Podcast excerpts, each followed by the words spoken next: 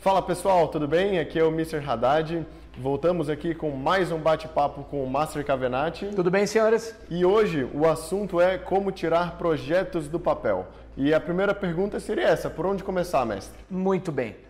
Vamos imaginar o seguinte: é normal, é comum nós termos essa dificuldade de tirar os projetos da cabeça, colocar no papel e depois torná-los realidade, já é outro assunto. Talvez já tenha acontecido com você aí do outro lado, eu tenho certeza que já aconteceu, comigo também, com ele também. Aquela coisa de você ter uma ideia e, meu Deus, por onde eu começo? E você cria ali uma inércia e não consegue sair daquele ponto para poder então tomar ação. Bom, uh, eu gosto de começar simplesmente colocando no papel, porque ao colocar a nossa ideia no papel, já existe um filtro natural, ou seja, quando eu escrevo ela e eu leio e eu olho para ela, só esse ato de escrever eu já consigo identificar se é uma ideia ou um projeto, um plano que foi criado no momento de empolgação. E nesse momento de empolgação, às vezes você vai falar: puxa vida, mas quer saber? Nada a ver isso aqui que eu estou fazendo. Ah, eu acho que eu estava empolgado na hora, é, foi um comentário de um amigo meu, ou era uma outra coisa externa, mas não é algo meu, genuíno, de dentro para fora. E às vezes você vai colocar no papel e você vai falar: não, peraí, uau, isso aqui tem futuro, isso aqui merece ser estudado, é objeto de estudo, vai dar certo. Então, eu gosto de começar colocando no papel pelo ato do filtro que acontece. A gente conversou então sobre tirar da cabeça e colocar no papel, mas a gente entende também que tem uma certa barreira de tirar do papel e tornar isso realidade. Por que, que essa etapa é um pouco mais complexa, digamos assim? Eu entendo. Na verdade, quando nós tiramos da cabeça e colocamos no papel, existe o ato da clareza.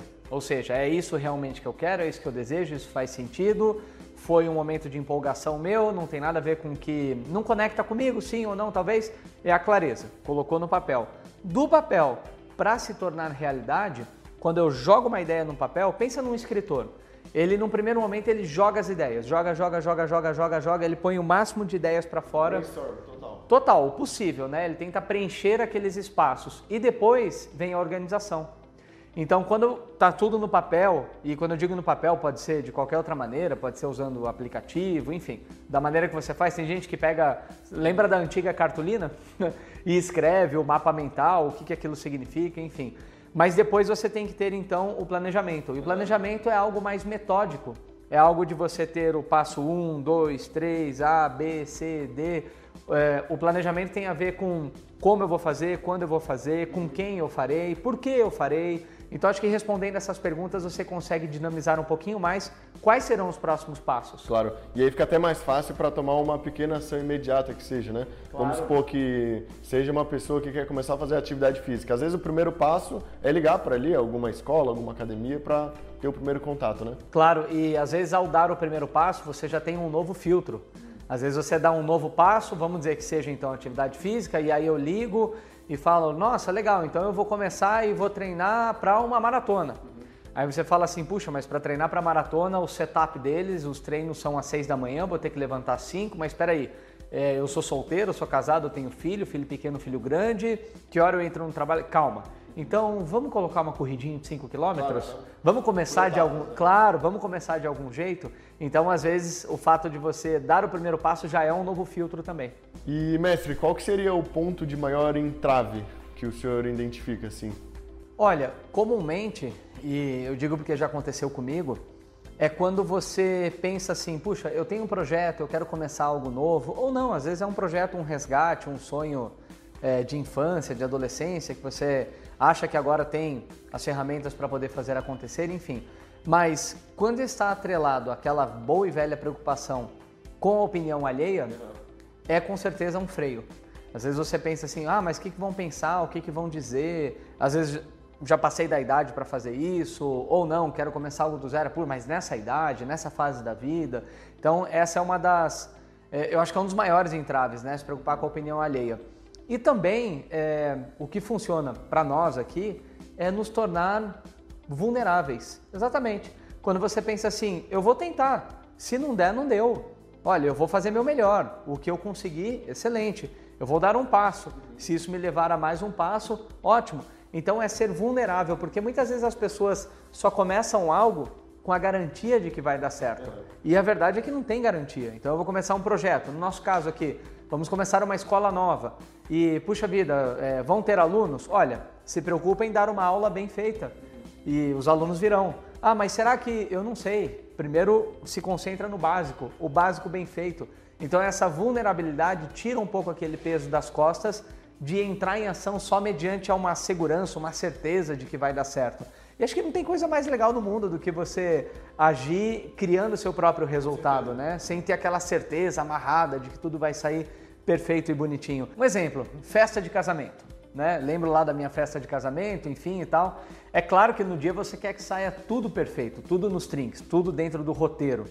E realmente no dia saiu tudo dentro do roteiro, mas eventualidades que não estavam no roteiro são as coisas mais lembradas. Ah, teve fulano que fez isso, que fez aquilo, eu lembro de uma surpresa X, é, a pessoa fez ali uma homenagem, uma coisa diferente. O que saiu do roteiro é o que mais, é, o que é mais lembrado depois. O sucesso teve, deu tudo certo no dia, ótimo. Mas nós temos que dar espaço para esses pequenos temperos, sabe? E eu acho que é assim em diferentes níveis na nossa vida, em qualquer um dos sete pilares que nós gostamos de defender, né? E, por exemplo, no âmbito familiar, você dá aquele espaço para, puxa vida, se eu errar, eu errei, pelo menos eu tentei, e tenho certeza que todos terão orgulho. Uh, outra, outro entrave que ocorre muito, e é muito de dentro para fora, é, se eu estou preocupado com a opinião dos outros, se eu estou preocupado se eu vou ter alguma garantia, eu também estou preocupado indiretamente com a apreciação do próximo. E aí a pergunta que vem é: você está fazendo, começando, resgatando algo por você ou pelo próximo? Se é pelo próximo, claro que depende da apreciação dele. Se eu quero fazer algo inovador no meu trabalho e eu tenho superiores ao meu cargo, então eu sei que eu estou ali dependendo naquele momento de ter uma aprovação, de ter uma apreciação. Agora, se eu quero começar um projeto de correr 20 quilômetros e estou preocupado com o que os outros vão achar ou se eu vou alcançar o tempo de um recordista, aí eu acho que são as razões erradas, né? Então, é, é, importante refletir sobre isso. Com certeza. E tem a ver também com aproveitar o processo, né? Claro. A caminhada e ficar aberto, porque aquela coisa, às vezes a gente tem um projeto na cabeça, quando começa a tirar do papel, não resiste ao campo de batalha ali. Aquilo que acontece claro. pode agregar muito também no resultado claro. final, né? Claro, é como nós estávamos falando, né? Ah, é engraçado, porque nós defendemos muito planejamento. De acordo com a mentalidade de faixa preta, o planejamento é de extrema importância. Só que nenhum projeto resiste ao campo de batalha. Campo de batalha, quando eu digo, é ir para o front, ir para o dia a dia, não é isso? E mais uma vez eu recordo aqui, a mentalidade de faixa preta, vou para um campeonato, eu pretendo, vou fazer quatro, cinco lutas, eu pretendo vencê-las e sair campeão. Pode ser que eu vença, pode ser que não, mas eu tenho certeza que no final do dia, quando você for comentar a sua performance, você vai comentar sobre as suas superações. Ninguém chega e fala assim de uma luta, ah, eu entrei na luta, fiz cinco pontos antes dos dois minutos e ganhei bonitinho que eu fui. Não, ninguém comenta isso. Todo mundo comenta, não, e eu entrei na luta e o meu companheiro saiu ganhando e eu tive que empatar para depois virar e teve uma hora que eu fiz uma técnica e tirei um coelho da cartola, né, por assim dizer. Então todo mundo conta sobre isso. Então, que tal deixar um espaço para essa superação? Eu sei que nós temos um projeto, mas o projeto talvez ele seja 70% do que vai acontecer. E a parte mais legal são os 30% aí que é o tempero, que é o que nós temos que deixar um espaço para que sejamos surpreendidos, né? Uhum, claro. E pensando nesses projetos que a gente tem aí a longo prazo, que a gente, como o senhor comentou, ele se encaixa na minha vida pessoal, ele vai fazer bem para o meu profissional, é um é fato que eu quero, mas eu vou ter que sair da minha zona de conforto. Certo. Como transformar esse projeto em ação, em pequenas ações diárias assim e aproveitar o processo, sabe? Pensando num exemplo de uma maratona, por onde que eu começo? Eu acho que é muito importante nós sabermos o porquê que a pessoa enfim, tem esse desejo, tem esse sonho, se é cumprir uma maratona, se é começar nas artes marciais, não sei, pedalar X quilômetros, tudo bem. É importante revisitar qual é o, o ímpeto, né? Por que, que me veio essa ideia, por que, que eu desejo? Porque, mais uma vez, na hora que apertar, na hora que vier a dificuldade, na hora que você ficar sem fôlego correndo, é esse porquê que vai te mover. Então, um exemplo, eu comentei num vídeo anterior, uh, há pouco mais de um ano, eu fiz uma meia maratona. Gente, eu não sou maratonista, eu corro esporadicamente, faço 5, 10 e 15 quilômetros tranquilamente, mas 21 já é meia maratona e eu fiz 21 por duas vezes. E, mestre, por que, o senhor correu 21 quilômetros se não é muito? Olha, eu não tenho biotipo de corredor, e, enfim. Então, para mim, foi um esforço muito grande. Mas eu corri o meu porquê era acompanhar a minha esposa. Eu queria acompanhar ela. Ela, depois de 10 títulos mundiais, talvez quis ali naquele momento testar algo novo. E ela pediu meu apoio. E ela foi vulnerável. Bacana isso. Então eu fui e quando me doía e joelho e fôlego, eu lembrava dela, ela estava ao meu lado e aquilo que me dava uma energia a mais. Então acho que se remeter ao grande porquê, o Big Why, é o que te dá energia quando você precisar e vai precisar, né? E qual seria a importância da comparação nesse processo de retirada de planos, projetos do papel? Assim, tal qual a mentalidade faixa preta ensina, nós sempre falamos para os nossos alunos, tanto da arte marcial quanto do desenvolvimento pessoal, que a única comparação que é bem-vinda é aquela que é você com você. Uhum. O você de hoje com o você anteriormente, até porque não projetando o do futuro. Comparação é extremamente nociva quando nós nos comparamos com outras pessoas. São jornadas diferentes. Se eu estou numa corrida, por exemplo, são biotipos diferentes. Uhum. Se eu estou lutando, nossa, são treinamentos diferentes. São, é, às vezes eu sou destro, o outro é canhoto e quem é melhor? Quem souber usar melhor a sua ferramenta, não é isso? Então, eu penso sempre que no lugar de comparação, eu gosto de trocar por inspiração, às vezes até modelagem.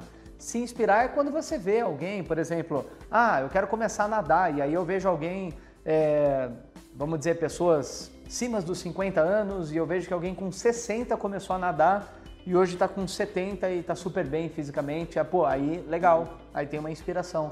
Eu vejo, eu quero mudar meus hábitos alimentares e aí às vezes eu falo, puxa, é, eu desejo mudar, desejo muito mudar, só que, nossa, parece que eu estou patinando, eu não consigo sair do lugar. Aí eu vejo alguém que passou pela mesma jornada que eu e hoje está super bem, se alimenta bem, está com um físico super em dia e eu consigo me inspirar. E modelar, modelar é muito comum hoje nas mídias sociais, você acompanha aí um grande player do mercado, eu vejo muita gente das artes marciais, do desenvolvimento pessoal, e às vezes você modela. É, por exemplo, estou aqui fazendo um vídeo hoje, com certeza eu já vi alguém fazendo um vídeo nesse formato, e posso modelar, posso me inspirar também. Às vezes eu estou buscando uma nova maneira de encaixar um novo, uma nova técnica numa luta e eu vejo se alguém já conseguiu, para ver se eu consigo modelar. Então isso funciona também. Modelar, se inspirar funcionam super bem. A única coisa que é nociva né, nesse quesito é você se comparar com outras pessoas. Mais uma vez, são jornadas totalmente diferentes. E acho que é aí que está a beleza da coisa. É você vencer dentro da sua jornada com as ferramentas que você tem, sendo quem você é. Não tem nada mais rico do que isso, né? E acho que é nocivo, inclusive, se comparar pessoas diferentes em etapas diferentes também, né? Às vezes alguém que está abrindo um negócio agora está se comparando com uma pessoa que já está no mesmo ramo há 15 anos. É, então são etapas totalmente diferentes. Inclusive a modelagem tem que ser de acordo com o que a pessoa fez há 15 anos atrás, não de como está hoje, né? Certamente, certamente. Ah, nas artes marciais isso fica muito bem evidenciado pelas graduações, uhum. não é? Então às vezes eu, eu vejo um faixa verde, que é metade do caminho até a preta, ele desempenhando uma técnica e o Branca fala: Nossa, eu tô parecido com ele, eu tô bem. É, mas faltam os, os ajustes finos. E os ajustes finos às vezes vão levar anos para poder, é, poder então aflorar. E esses anos devem ser respeitados, né? Então, às vezes eu me comparo com alguém, uma, a mesma técnica em graduações diferentes, eu tenho que respeitar esse tempo de jornada e talvez na faixa verde eu esteja assim. Eu falo isso muito para alunos que às vezes já são de idades um pouco mais avançadas, né? Quem sabe 60 e poucos anos. É, na visão da sociedade, uma idade avançada para arte marcial. Na nossa visão, não. E às vezes o, o, aluno chega e fala: Ah, mestre, eu estou com uma dificuldade X, Y e puxa vida, acho que eu não estou conseguindo. A única coisa que eu falo para ele é: Olha, eu quero chegar na sua idade da mesma maneira que o senhor está, porque para nós é uma referência, né? Então, respeitar o timing desse desenvolvimento é fundamental. E quando a gente fala em um projeto a mais longo prazo, é comum que a gente tenha pequenos sprints de resultado, né? Mas como manter o equilíbrio mesmo nesses sprints? Muito bem. Quando eu tenho sprints de resultado, são aqueles momentos que propositalmente eu saio da zona de conforto. Então eu saí da zona de conforto, eu vou fazer coisas diferentes em horários que eu não estava acostumado, vou ter que sair da, da, da caixinha, sabe? Conhecer pessoas. É, isso fica muito, muito explícito quando, por exemplo, eu quero aprender um idioma novo. Não é confortável você começar a falar num idioma que não é o teu idioma natural. Então você, às vezes, tem todos aqueles medos reunidos em um só. Vai com medo de errar, medo disso, medo daquilo, enfim. É, como não fazer do sprint de resultado uma realidade. Eu não posso ficar em sprint de resultado 12 meses no ano. Sim. Você vai ficar doente, alguma coisa vai acontecer, porque você tem que restaurar o equilíbrio em algum momento. Quando você dá o sprint de resultado, vamos dizer que meu objetivo está aqui. Eu dou o sprint para poder abarcar ele a minha nova realidade. Durante esse sprint, é importante que você esteja consciente de que está num sprint de resultado. Uhum. Para fazer uma analogia, eu gosto de trazer a teoria da big picture, ou seja, da foto completa. Quando eu estou num projeto e eu consigo enxergar a foto completa desse projeto, é como se eu saísse, olhasse ele de fora, aí eu consigo enxergar até onde vai o meu sprint de resultado. Exemplo, comecei um idioma novo, estou totalmente fora da zona de conforto. Eu escuto podcast, eu assisto filmes sem a legenda, no idioma tal, eu, eu falo com pessoas que falam esse idioma e vou errar muito, isso, aquilo tal. Por que eu estou fazendo isso? Ah, porque daqui um ano eu vou fazer uma viagem de intercâmbio. Ah, tá, entendo. Então, nesses primeiros três meses é importante que eu tenha uma imersão para poder então começar, eh, nesse caso, a ficar mais familiarizado com o novo idioma. Mas meu objetivo é daqui a um ano, ok. Por que, que eu vou fazer esse intercâmbio? Não, porque esse intercâmbio, na verdade, vai me dar a possibilidade de X, Y, Z na minha carreira. Então eu consigo enxergar a foto completa. É como um faixa preta começa a treinar para os campeonatos estaduais só por treinar, só por começar. É diferente daquele faixa preta que olha de cima e fala: não, do estadual eu classifico para o nacional, para o pan-americano que vale vaga para o mundial. Ou, aí é diferente. Etapa por etapa. Claro, então ele consegue é, enxergar que ele vai ter um sprint até o campeonato estadual, um outro sprint até o nacional e assim o pan-americano e depois o mundial. Mas o sprint, ele tem aquela oscilação. Eu vou dar um sprint, depois ok, eu mantenho o meu resultado, outro sprint. Os sprints vão te levando para cima. É como os gráficos que a gente sempre deseja na parte de investimentos, né? Eles oscilam, mas eles oscilam sempre para cima. Então, enxergar a foto completa e saber que esse sprint tem começo, meio e fim e que vai te levar a um objetivo lá na frente, que é um macro objetivo, faz com que eu entenda que esse pequeno esforço agora vale a pena e somado a vários esforços vai me levar então ao meu objetivo maior. Com certeza. Então, mestre, muito obrigado aqui por todos esses insights que a gente compartilhou e acho que para fechar podia ser uma, uma dica. Uma dica, muito bem. Uh, nós começamos falando sobre a dificuldade né, de colocar projetos no papel, de de você tirar do papel e fazê-lo realidade, por assim dizer. Uma dica que pode funcionar para as pessoas de um modo geral, com certeza é você apagar e virar a página. Esqueça aqueles projetos que você não conseguiu, que você travou, que te bloqueou, que você. Vamos resetar e começar do zero. Ou seja, o que você tem em mente hoje, faz esse filtro, coloca no papel, veja se faz sentido para você, se não, deixa para lá Veja se você consegue colocar outra coisa no papel e se fez sentido para você, aí sim, aí começa a desenhar, é, colocar num projeto, por assim dizer. Mas a dica que eu quero deixar para quem está aqui assistindo e obrigado pela audiência é zera a conta. Começa tudo de novo. Esquece o passado e bora daqui para frente. Tenho certeza que vai dar certo. Gente, vídeo Deixa seu like aí, compartilha, deixa comentários. Eu adoro interagir com vocês aqui. Muito obrigado, obrigado, senhor Haddad. Obrigado, mestre. Obrigado, pessoal. Valeu. E até a próxima. Até.